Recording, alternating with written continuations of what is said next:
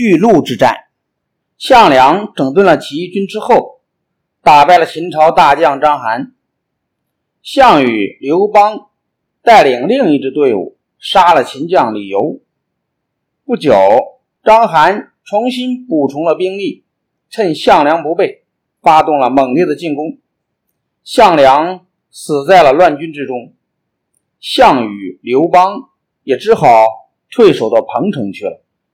章邯打败了项梁。认为楚军已经元气大伤，就暂时放弃攻击楚军，带领秦军北上进攻赵国。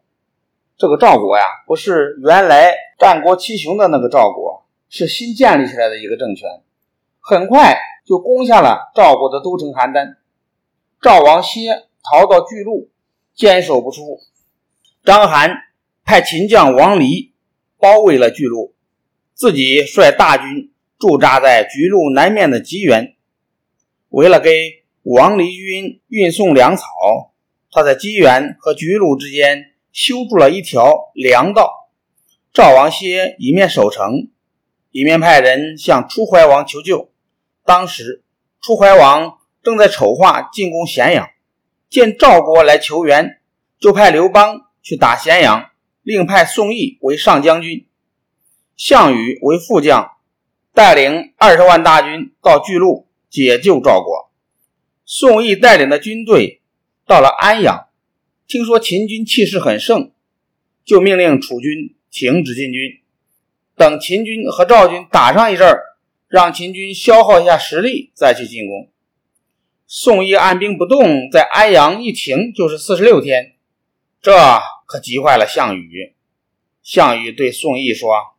现在军营里粮食不多了，但是上将军却按兵不动，自己喝酒作乐，这样对得起国家和兵士吗？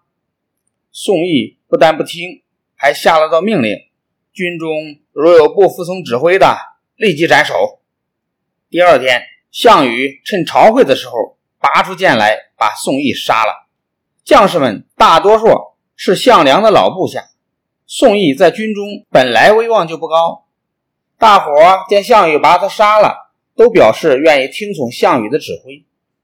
项羽杀了宋义之后，立刻派部将英布、虎将军率领两万人做先锋，渡过漳水，切断秦军运粮的通道，把章邯和王离的军队分割开来。